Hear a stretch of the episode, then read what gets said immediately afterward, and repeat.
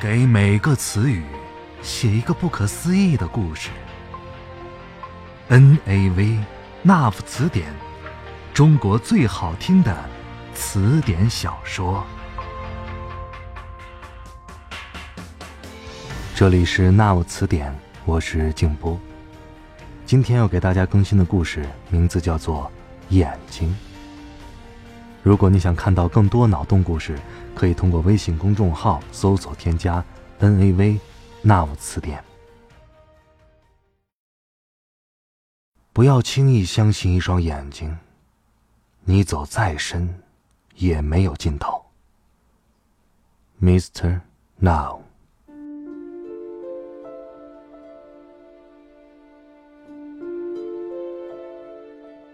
青岛号。已经在海上航行了三个月，现在正行驶在地中海上。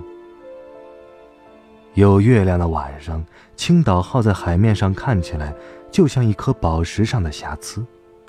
静寂无声的大海，孤独的船，静止了。大海的波涛声，只有在有对比的时候是巨大的；当只有大海的声音时，其实。非常安静。船员们分成三波轮番喝酒，第一波酒醒的时候，第三波人刚刚端起酒杯，而第二波人已经醉得人事不省。所有的船员中，只有柳墨一是不喝酒的。漫长而无所事事的海上生活里。柳墨一通常都把自己关在房间里，他的房间在船员舱尽头有一个小小的窗子，但只能看到蓝到发黑的海水。除了他，没有别人进过这个房间。柳墨一是一个富二代，父母积攒下了数十亿的财富，足够他挥霍一生。但他喜欢船员生活，并且把年轻的妻子抛在上海。曾经有一个喝醉了的船员乱冲乱撞进了柳依依的房间，然后患上了胃水症。在青岛号刚刚到达下一个港口的时候，他就提出辞职，从陆地上回到了青岛。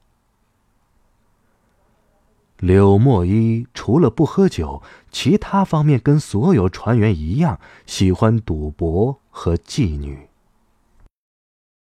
船上没有女性，在长达六个月的海上生涯里，一旦船靠岸，船员们走上陆地，脚步还没有走稳，就会走到那些形形色色的女人的床上去，继续摇啊摇。在全世界港口从事皮肉生意的女人，都通用一种语言，用手指比划一个猥亵的手势。船员们在这方面是不吝啬钱和体力的，而他们的体力也在妓女圈子里排名前三。另两个行业是伐木工人和计算机工程师。与其他船员不同的是。柳墨一讲求的不只是肉欲，他有奇怪的癖好，再短的时间里，也要跟一个女人谈一场情爱，然后才会上床。当他付给女人双倍价钱的时候，会要求女人送他一样东西。距离上一次靠岸已经两周时间了。最近的港口是里耶卡，这是一个青岛号从没靠岸的港口。凑巧的是，两天前青岛号上的淡水罐故障，必须靠岸修理并补给淡水。柳墨一头一天晚上玩黑杰克，赢了五万块。那个输的最多的大副脸色铁青，他压低了船员帽，看不到眼睛。但应该双眼充满了恨意。早上起来，柳墨一看到大副时说：“上岸后尽情玩，我请你。”大副的嘴角动了动，脸上的表情柔和了很多。这是一个北京籍的中年男人。这家餐厅只有三张桌子，但每张桌子都可以二百七十度尽览海景。这三张桌子设在三个独立的房间里，他们在一层楼上。每个房间占据二百七十度的话，加起来就是八百一十度。它是如何实现的呢？坐在最左边房间里的女人，静静的看着窗外的地中海。她也想到了这个八百一十度的问题，嘴角露出笑意。餐厅的名字叫二七零，全球的预订者已经排到五十年后。能够在这里吃一餐饭的人都不是一般角色。当然，并不是因为餐厅的菜品多么独特，菜价多么高昂，只是因为它八百一十度的海景奇观。同一天的另两个房间，居然是被一个中国女演员包下的。女人可以听到隐约的谈话声，那些来自中国的追求品味的男男女女。正在自己营造一个红毯氛围。餐厅正门处立了一个水牌，上面有女演员的照片，一张经过整形变得像梨子的脸，看起来阴森森的。欧洲的大众名牌 Prada 和一款汽车可能赞助了女演员的活动，在门口摆了两张桌子招待来宾。女人上楼时，被误认为是参加活动的嘉宾，被一个听不懂德语的中国女孩追着，在胸前别了一朵紫色的百合。女人轻轻地啜了一口杯中酒，把酒液喷成雾状，吐在了那朵百合上。紫色的百合变成了蓝色，然后很快地萎缩成了一个花骨朵。房间的门边右侧，有一只挂钟，已经指向了十一点十五分。这时，可以从窗口看到一艘轮船正在靠岸。先生，您是参加赵紫薇小姐从影十一周年庆典活动的嘉宾吗？我，不是。穿着浅蓝色麻布衬衫和白色长裤的男人。摘下帽子，环顾了一下。好，那对不起，先生，请你不要站在门口。餐厅的老板，一个雍容华贵的中年克罗地亚女人走了出来，伸出双手抱着柳墨依。哎，亲爱的，你终于来了。老十年，你好啊。柳墨依吻了女人的双颊。一对克罗地亚姑娘和小伙穿着民族服装，唱着歌，从餐厅外面涌了进来。每个姑娘都给柳墨依献上一个吻。小伙子们拉着柳墨依跳了三圈舞。大厅里那些原本趾高气扬的演员来宾，目瞪口呆。两个姑娘带着柳墨依来到左边第一个房间。女人缓缓地转过头，看着柳墨依，她的双眸比最蓝的海水还要蓝，一头金黄色的长发可以缠住最凶猛的鲨鱼，双唇娇艳的像三文鱼片。房间里只剩下柳墨依和女人，海上的阳光斜着照进来，把两个酒杯映得像两盏灯笼。柳墨依开始用英语讲述一个克罗地亚画家的故事。在中世纪的时候啊，这个后来成为著名画家的男孩，是一个菜市场里卖牛肉的家庭里的独子。他从小在菜市场长大，并且目睹了那些支离破碎的牲畜的肉和器官。他无师自通的学会了解剖学。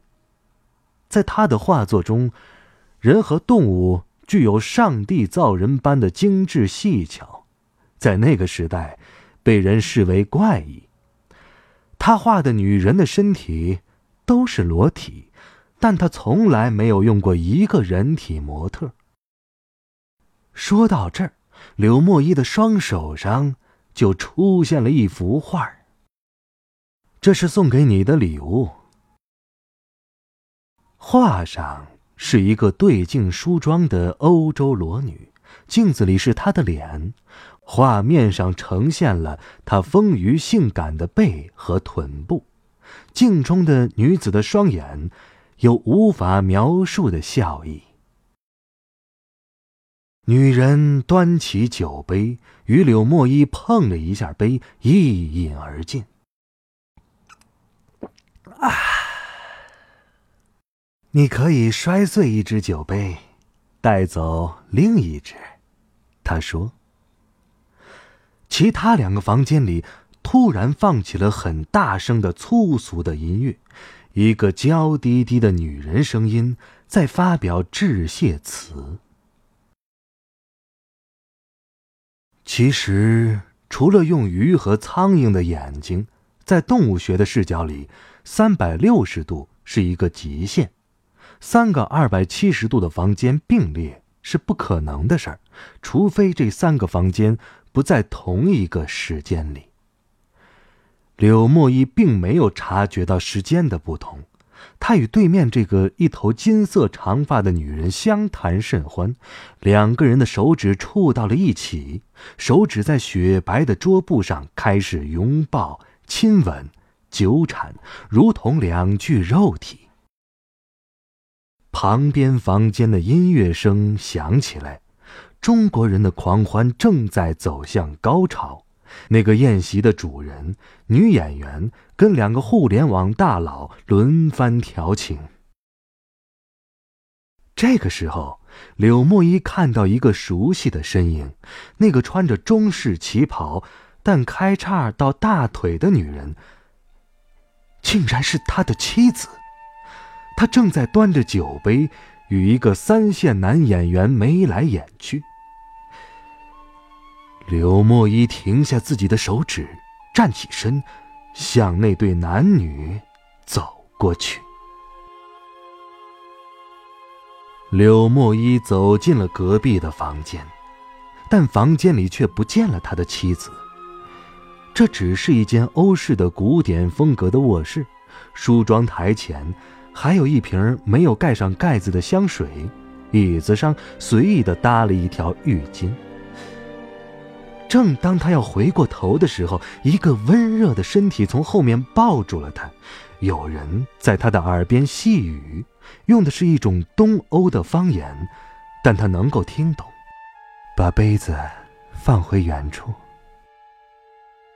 在这个卧室里，柳墨一度过了最销魂的一夜。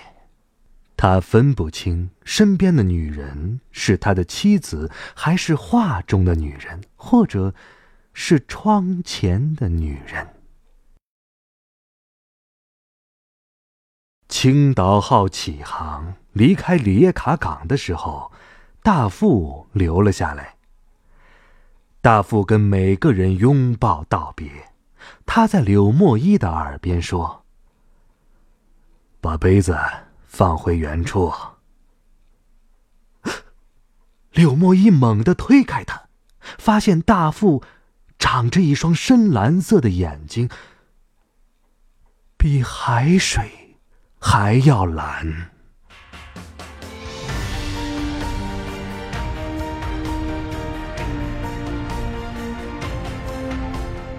以上故事来自《那夫词典》，这是一本没有开头。